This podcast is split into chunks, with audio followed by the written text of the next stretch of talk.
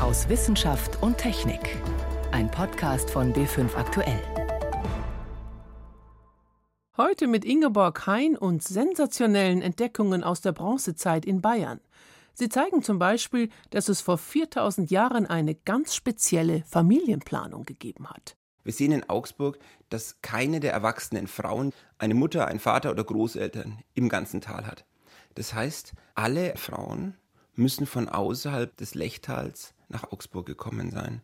Wir haben also ein System, in dem 700 Jahre lang alle ihre Töchter, die sagen wir mal das 16. oder 17. Lebensjahr erreicht haben, weggeschickt haben. Aber wir schauen nicht nur zurück, sondern vor allem zu den klugen Köpfen in der Gegenwart. Stichwort Nobelpreise. In dieser Woche wurde bekannt, welche Naturwissenschaftler sich in diesem Jahr freuen können. Persönlich überreicht bekommen sie sie ja erst am 10. Dezember, dem Todestag des noblen Stifters Alfred Nobel. Ich begrüße Sie zu unserem Wochenrückblick aus Wissenschaft und Technik. Es ist ja eher selten, dass sich Nobelpreisträger mit etwas beschäftigen, bei dem praktisch jeder von uns mitreden kann. Beim Chemie-Nobelpreis dieses Jahr ist das der Fall. Drei Forscher werden ausgezeichnet für ihre Arbeit an Lithium-Ionen-Batterien. Und wer kommt schon ohne sie aus? Sie stecken in Handys, Laptops, in E-Bikes und Elektroautos, um nur ein paar Beispiele zu nennen. Und mein Kollege Helmut Nordwig sagt, der Preis dafür ist längst überfällig. Warum? Das ist eine Entwicklung schon aus den 1970er Jahren, geht zurück auf die Ölkrise. Vielleicht können sich manche noch an die Fahrverbote an den Adventssonntagen erinnern.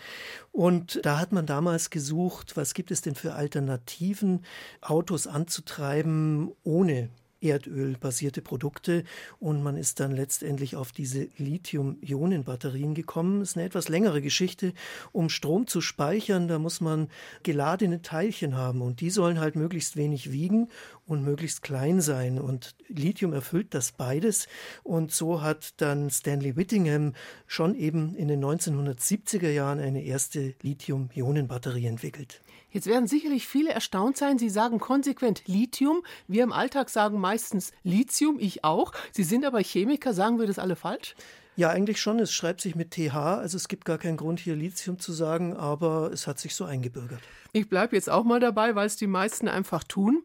Für uns sind Lithium-Batterien heute selbstverständlich, aber es war doch eine wissenschaftliche Herausforderung damals, als die Forscher sich damit beschäftigt haben. Welche Herausforderungen waren es denn? Vor allem die, dass Lithium-Metall sehr explosiv ist. Also denken wir mal an die Schule zurück. Mit Magnesium kann man bereits ein wunderbares Feuerwerk machen. Mit Lithium, da geht es noch ganz, ganz anders ab. Und das ist also ein hochexplosives Material, will man eigentlich überhaupt nicht haben in solchen Batterien. Und deswegen hat John Goodenough dann etwa zehn Jahre nach Whittingham angefangen, Lithium-Teilchen zu verpacken in einem anderen Material, nämlich in so einer Basis aus Kobalt und Sauerstoff. Da passt es dann wunderbar rein, auch von der Größe her und ist trotzdem noch genauso gut beweglich, sodass die Batterie auch ihren Zweck erfüllt. Und dann hat Akira Yoshino letztendlich das Ganze entwickelt zu einer Lithium-Ionen-Batterie, wie wir sie heute kennen, also leicht und transportabel. Also ich habe meins auch zum Beispiel im E-Bike bin mir gar nicht so bewusst, dass das so gefährlich sein soll. Und man hört auch heute noch unter Umständen von Explosionen. Sind die immer noch so gefährlich? Ja, nur wenn sie falsch gebaut sind, dann kann das hin und wieder nochmal vorkommen. Die Feuerwehren sind auch immer in Alarmstimmung, wenn ein Elektroauto zum Beispiel einen Unfall hat. Genau deswegen. Aber weitgehend ist dieses Problem im Griff. Es gibt aber noch ganz andere Probleme, die natürlich tatsächlich noch gelöst werden müssen, was diese Batterien angeht. Ich nenne mal ein paar Stichworte. Die Reichweite, dass man also noch mehr Energie rein reinpackt in sozusagen das gleiche Volumen an Batterie, dann das Gewicht, da werden Sie sich bekannt. als Radfahrerin wahrscheinlich freuen, wenn so eine Batterie dann doch noch ein bisschen ja. leichter ist als heute und natürlich auch der Preis, denn es muss ja nicht sein, dass sowas gleich einige tausend Euro kostet. Und letztendlich möchte man auch weg von diesen Rohstoffen wie zum Beispiel Kobalt, denn das ist ein Metall, das abgebaut wird im Kongo unter menschenunwürdigen Bedingungen zum Teil. Außerdem vor allem gibt es nicht so viel mehr davon und beides spricht also deutlich gegen Kobalt. Auch Lithium ist nicht unbegrenzt verfügbar und deswegen werden auch durchaus Alternativen entwickelt. Und das wird jetzt spannend. An welche Alternativen könnte man da denken? Da geht es darum, zum Beispiel das Lithiumteilchen durch andere Teilchen zu ersetzen. Zum Beispiel Magnesium ist da im Gespräch wird in Ulm entwickelt und dort auf der Schwäbischen Alb, da gibt es tatsächlich Magnesiumgestein in großer Menge, ist aber jetzt reiner Zufall. Aber jedenfalls, das ist ein heimisches Material, das würde also die Versorgungssicherheit erheblich verbessern. Natrium ist auch im Gespräch. Das ist beides im Moment, äh, gibt es bereits solche Batterien, aber noch nicht für den Zweck. Die sind noch zu groß, zu schwer oder, oder, oder. Man entwickelt auch Batterien, die kein Kobalt brauchen, sondern zum Beispiel Nickel. Und auch da möchte man auf dem Weg Wege der Rohstoffknappheit begegnen. Und ein Riesenthema ist natürlich auch das Recycling der Batterien, denn wenn man schon so wertvolle Rohstoffe drin hat, dann sollte man die wenigstens immer wieder verwenden. Jetzt reden wir schon von den Alternativen. Was glauben Sie, wann könnte die heutige Lithiumbatterie oder der Lithium-Akku ersetzt werden? Das wird sicherlich noch fünf bis zehn Jahre dauern, aber es ist tatsächlich bereits in Sicht. Das Ganze läuft unter dem Stichwort Post-Lithium-Ära und da tut sich im Moment sehr viel. Was letztendlich das Rennen machen wird, da sind wir alle gespannt. Informationen von Helmut Nordwig zum diesjährigen Chemie-Nobelpreis. Wie ist das Universum entstanden und welchen Platz hat die Erde im Kosmos? Mit diesen und ähnlichen Fragen beschäftigen sich die drei Wissenschaftler, die den Physik-Nobelpreis bekommen. Der gebürtige Kanadier James Peebles und die Schweizer Michel Mayor und Didier Queloz. Ihr Fachgebiet klingt kompliziert, die theoretischen Entdeckungen in physikalischer Kosmologie. Was das ganz praktisch bedeutet, erklärt Stefan Geier. 1995, gut 50 Lichtjahre entfernt von der Erde im Sternbild Pegasus. Ein riesiger Planet aus Gas und Staub umkreist einen Stern. Man kann ihn vergleichen mit Jupiter in unserem Sonnensystem. Er hat keinen Namen. Noch weiß niemand auf der Erde, dass er dort seine Kreise zieht. Und noch weiß niemand sicher, dass es überhaupt solche Planeten in anderen Sonnensystemen gibt.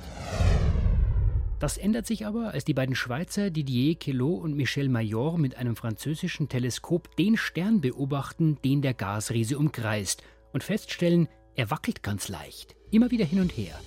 Sie berechnen, wie groß der Brocken sein muss, der mit seiner Anziehungskraft an dem Stern zerrt, und vermelden der Welt erstmals, da ist ein Planet außerhalb unseres Sonnensystems. Eine wissenschaftliche Sensation, und er bekommt auch einen Namen, 51 Pegasi b. Die theoretischen Grundlagen für solche Entdeckungen hatte der Kanadier James Peebles schon vorher maßgeblich mitgeschaffen. 24 Jahre später verkündet der Generalsekretär der Schwedischen Akademie der Wissenschaften, dass die drei den Physiknobelpreis bekommen. Zur einen Hälfte an James Peebles für theoretische Entdeckungen in der physikalischen Kosmologie und zur anderen Hälfte gemeinsam an Michel Mayor und Didier Queloz für die Entdeckung eines Exoplaneten im Umlauf um einen sonnenähnlichen Stern. Damit werden dieses Jahr Forscher ausgezeichnet, die den Blick auf unser Universum und unseren Platz darin grundlegend verändert haben. Der kanadische Kosmologe James Peebles hatte bereits in den 1960er Jahren berechnet, wie die Struktur des Universums entstanden ist. Er wurde geweckt vom Anruf der Akademie. Dr. Peebles, are you there? Yes, I am here. This is Joran Hansen again. I'm the guy who woke you up, I suppose. yes, you did. yeah, sorry about that. well, it's all right. Es war dann doch in Ordnung für ihn, mitten in der Nacht von der höchsten wissenschaftlichen Auszeichnung zu erfahren, was seinen Ruf bestätigt hat, ein zurückhaltender und sehr sympathischer Mann zu sein. Im anschließenden kurzen Gespräch konnte man gut hören, dass der inzwischen emeritierte Professor nach wie vor fasziniert ist von den Mysterien unseres Universums. Isn't it fascinating? Ist es nicht unglaublich, dass wir heute zwar ziemlich gut beweisen können, wie sich unser Universum seit dem Urknall entwickelt hat, und dass wir trotzdem zugeben müssen, dass wir über Dinge wie dunkle Materie und dunkle Energie immer noch so gut wie nichts wissen? Peebles hat in seinen Arbeiten vor allem theoretische Pionierarbeit geleistet, sagt Professor Jochen Weller, Kosmologe an der Universitätssternwarte in München. Er hat eigentlich die, die Kosmologie aus mehr so einer esoterischen Ecke der Physik herausgeholt und eine quantitative Wissenschaft daraus gemacht, also die man mit Messungen und Beobachtungen überprüfen kann. Die Fragen, die er beantwortet hat, durchziehen die gesamte Entstehungsgeschichte unseres Universums. Da geht es um den Urknall und die Strahlung, die kurz danach entstanden ist. Und nicht zuletzt geht es darum, wie sich Galaxien überhaupt gebildet haben, dass sie sich gern mit anderen Galaxien zu Haufen zusammenrotten und warum die einzelnen Sterne und ihre Planeten so angeordnet sind, wie es die Kosmologen mit ihren Teleskopen heute beobachten können. Michel Major und Didier Queloz sind dann viel später in den 90er Jahren auf die Jagd gegangen nach den sogenannten Exoplaneten. Peebles Theorien haben erst vorausgesagt, dass es die geben muss. Wir kennen alle unsere eigenen Planeten, also die in unserem Sonnensystem, Merkur, Venus, Erde, Mars bis raus zum Neptun, also die dicken Brocken, die unseren Stern umkreisen, die Sonne. Exoplaneten machen genau das Gleiche, nur in einem anderen Sonnensystem. Womit wir wieder bei 51 Pegasi b wären, der erste entdeckte, der um einen sonnenähnlichen Stern kreist. Inzwischen hat man ihn umgetauft auf den etwas dankbareren Namen Dimidium. Schlappe 50 Lichtjahre weit weg von uns, kosmisch gesehen ist das nicht besonders fern. Aber ihn zu entdecken, das war ein hartes Stück Arbeit, und darin liegt die große Leistung der beiden Kosmologen Major und Queloz. Ein so kleines Objekt, man muss sich ja vorstellen, 50 Lichtjahre von uns weg, ist das ein ganz kleiner Punkt im Teleskop. Und dass die Messmethoden so verfeinert und genau wurden, dass man eben die Entdeckung bewerkstelligen konnte. Also das ist die große Errungenschaft. Die drei Preisträger waren seit langem unter den Kandidaten für den Physiknobelpreis. Schließlich haben sie unser Bild des Universums bunter und lebendiger gemacht. Die Faszination ist einfach die, kann es Leben woanders geben? Und der erste Schritt dazu ist eben Planeten woanders zu entdecken. Inzwischen sind über 4000 Exoplaneten entdeckt worden. Manche davon sind sogar schon direkt beobachtet worden. Oder man kann auch das Licht eines Sterns beobachten. Hat man das Glück, dass ein Exoplanet diesen Stern in der richtigen Bahn umkreist, dann wird dieses Licht für kurze Zeit ein klein wenig schwächer. Und das kann man messen. Dass die Entdeckung dieser neuen Welten schon fast Routine ist, treibt die Fantasie an. Gibt es da draußen vielleicht sogar Exemplare, die so sind wie unsere Erde? Man geht dann jetzt einen Schritt weiter und versucht, Wasser in den Atmosphären dieser Planeten zu entdecken, was vor kurzem auch erfolgreich gelungen ist. Und wer weiß, Vielleicht finden wir dann irgendwann sogar Kohlenstoff, Schwefel oder Phosphor auf einem dieser Planeten, die zentralen Bausteine für Leben. Die Fantasie lebt, auch die von James Peebles, einem der Nobelpreisträger. Es ist immer noch nur eine Vermutung, sagt er, aber er glaubt, dass es auf einem dieser Planeten da draußen etwas gibt, was wir Leben nennen würden. This, of course, is only a guess. I think on some of those planets there will be something we may be willing to call life. Und wer auch immer das zweifelsfrei nachweisen wird, dem winkt ganz sicher einer der künftigen Physiknobelpreise. Sie hören B5 am Sonntag aus Wissenschaft und Technik, heute mit Ingeborg Hein. Kommen wir zum Medizinnobelpreis. Auch den teilen sich heuer drei Wissenschaftler, ein Krebsforscher, ein Kinderarzt und ein Nierenspezialist. Sie stammen also aus drei unterschiedlichen Disziplinen, forschen aber am selben Thema wie unsere Zellen die Versorgung mit Sauerstoff regulieren. Meine Kollegin Jan Toczynski hat recherchiert, was genau haben die drei gemacht. Also die drei Forscher haben sich in ihrem Bereich damit beschäftigt, wie Sauerstoffmangel in den Zellen reguliert wird und welche Auswirkungen so ein Mangel auf die Zellen und den Organismus haben kann. Greg Semenza und Sir Peter Radcliffe, die haben zum Beispiel einen Mechanismus entdeckt, der dafür sorgt, dass Zellen sich an wechselnde Sauerstoffversorgung anpassen, also quasi den Sauerstoffmangel auch erspüren.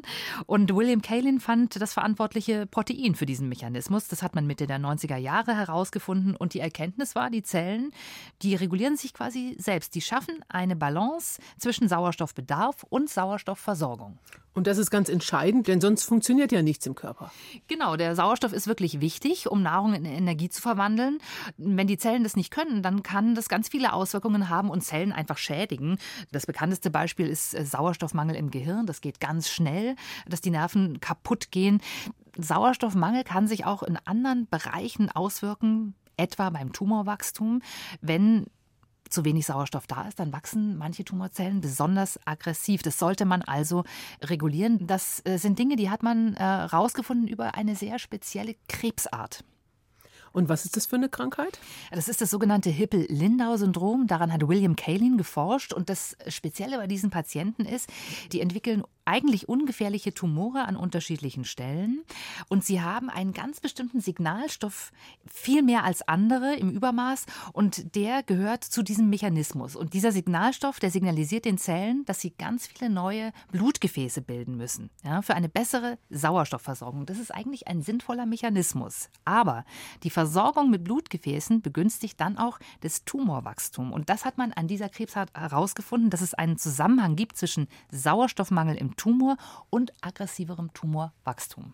Spannend. Was heißt das jetzt für die Krebstherapie? Das sind ganz unterschiedliche Erkenntnisse. Also zum einen führen viele Krebsarten zu Blutarmut. Und da könnte man jetzt denken, das ist vielleicht ganz gut, weil die Krebszelle quasi ausgehungert wird. Aber das erste Problem ist, wenn Krebszellen aussterben, dann werden die Überlebenden umso stärker und umso aggressiver. Die wachsen dann also noch vehementer. Und dazu kommt, dass in sauerstoffarmen Tumorzellen, die wuchern zwar weniger, die reagieren aber schlechter auf die Therapie, also auf die Bestrahlung oder auf eine Chemotherapie. Das heißt, die sind schwerer angreifbar, schwerer zu bekämpfen. Der Grund ist, dass Tumorzellen mit Sauerstoff durch die Bestrahlung Stoffwechselprodukte bilden, die dann quasi die Tumorzellen schädigen. Und wenn eben der Sauerstoff zu wenig da ist, dann passiert dieser Mechanismus eben nicht mehr. Und deshalb wird inzwischen empfohlen, den Sauerstoffmangel immer zu bekämpfen, auch unter Umständen hormonell, damit man dann die Krebszellen besser angreifen kann. Ein ganz komplexes Geschehen. Was war denn nun die entscheidende Entdeckung von diesen drei Forschern?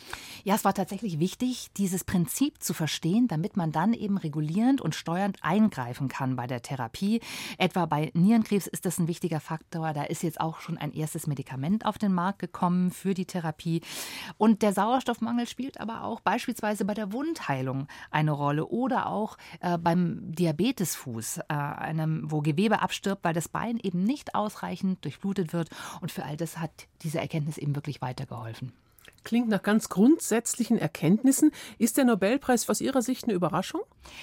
Also die drei Forscher haben schon ganz viele große internationale Preise abgeräumt. Insofern, das waren durchaus Namen, die man kannte. Nichtsdestotrotz äh, muss man sagen, dass natürlich in den letzten Jahren auch einige Themen zirkulierten, wie beispielsweise die Genschere, über die wir viel berichtet haben, oder auch der Bereich der Optogenetik. Also das sind aufregende Forschungsbereiche, wo man durchaus auch so ein bisschen erwartet hätte, dass die jetzt mal den Nobelpreis bekommen. Insofern hatte ich die drei nicht auf dem Zettel, aber natürlich ist es trotzdem ein verdienter Preis für Erkenntnisse, die wichtig sind. Was ja jetzt ganz generell auffällt, keine Frau unter den Preisträgern in allen drei Naturwissenschaften, aber immer sehr viele US-Amerikaner. Kann das Zufall sein? Das ist ein Riesenthema, in der Medizin auch noch besonders. Auf 17 männliche Preisträger kommt eine Frau. Ähm, ja, es hängt natürlich damit zusammen, dass große Forschungswerke einfach über viele Jahre dauern. Und vor 20, 30 Jahren waren Frauen einfach noch nicht so präsent in der Forschung. Es hängt aber natürlich auch damit zusammen, dass eben auch ältere Werke eher ausgezeichnet werden, dass man sich da sehr sicher sein möchte, dass das dann auch wirklich verdient ist. Aber das ist durchaus ein Problem und viele hoffen darauf, dass in den nächsten Jahren da noch ein paar mehr Frauen auch zum Zuge kommen. Das ist mehr Amerikaner und Briten sind, ist auch keine falsche Beobachtung. Die haben ein anderes Vorschlagssystem, die sind sehr viel wettbewerbsfreudiger, da wird mehr vorgeschlagen. Und man muss wissen, dass die Nobelkomitees, wenn sie einige Namen jedes Jahr wieder auf den Vorschlagslisten haben, dann irgendwann an bestimmten Namen auch nicht mehr vorbeikommen. Das heißt, wenn man da einfach sehr aggressiv vorschlägt, dann haben eben bestimmte Nationalitäten haben einfach einen Vorteil und das sind oft die Amerikaner und die Briten. Einschätzungen von John Toczynski zum Medizin-Nobelpreis und der Preisvergabe ganz allgemein. Und jetzt schauen wir weit zurück in die Ära von 2200 bis 800 vor Christus, in die Bronzezeit und zwar speziell in die Lechregion bei Augsburg. Sie ist ein beliebtes Ziel für Archäologen, die nach Gräberfeldern suchen. Was sie dabei herausgefunden haben, gibt spannende Einblicke darüber, wie die Menschen damals gelebt haben. Johannes Rostäuscher über Familienplanung und soziale Hierarchien zwischen arm und reich. Das Skelett einer offenkundig reichen Frau ragt halb aus der rötlichen Erde. Mit ihrem Grab viel Schmuck, eine Lederhaube mit aufgenähten Kupferstücken, Gewandnadeln aus Bronze, spiralförmige Armreifen. Alles 4000 Jahre alt und natürlich von Grünspan überzogen.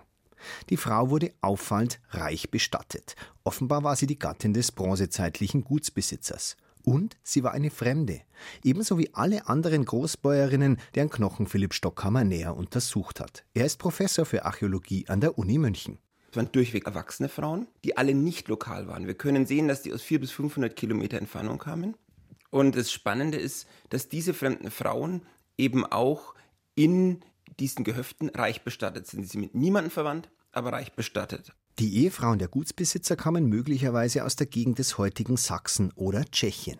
Die nächsten Regionen, die wir haben, sind die Region von Prag und Halle-Leipzig, wo Böden vorkommen, die geochemisch dementsprechend. Was Stockhammer meint, die Frauen kamen aus Regionen mit einer bestimmten Zusammensetzung des Bodens. Das haben die Archäologen herausgefunden, indem sie die Backenzähne der bronzezeitlichen Skelette angebohrt haben. Der Archäogenetiker Johannes Krause, Professor am Max-Planck-Institut für Menschheitsgeschichte in Jena. Also wir bohren im Prinzip ein kleines Loch rein, so ähnlich wie das auch der Zahnarzt macht. Wir nehmen tatsächlich auch Zahnarztbohrer. Wir setzen dann quasi den Knochenpuder frei, der im Zahnbein noch drinne steckt und aus diesem Knochenpuder wird dann die DNA freigesetzt.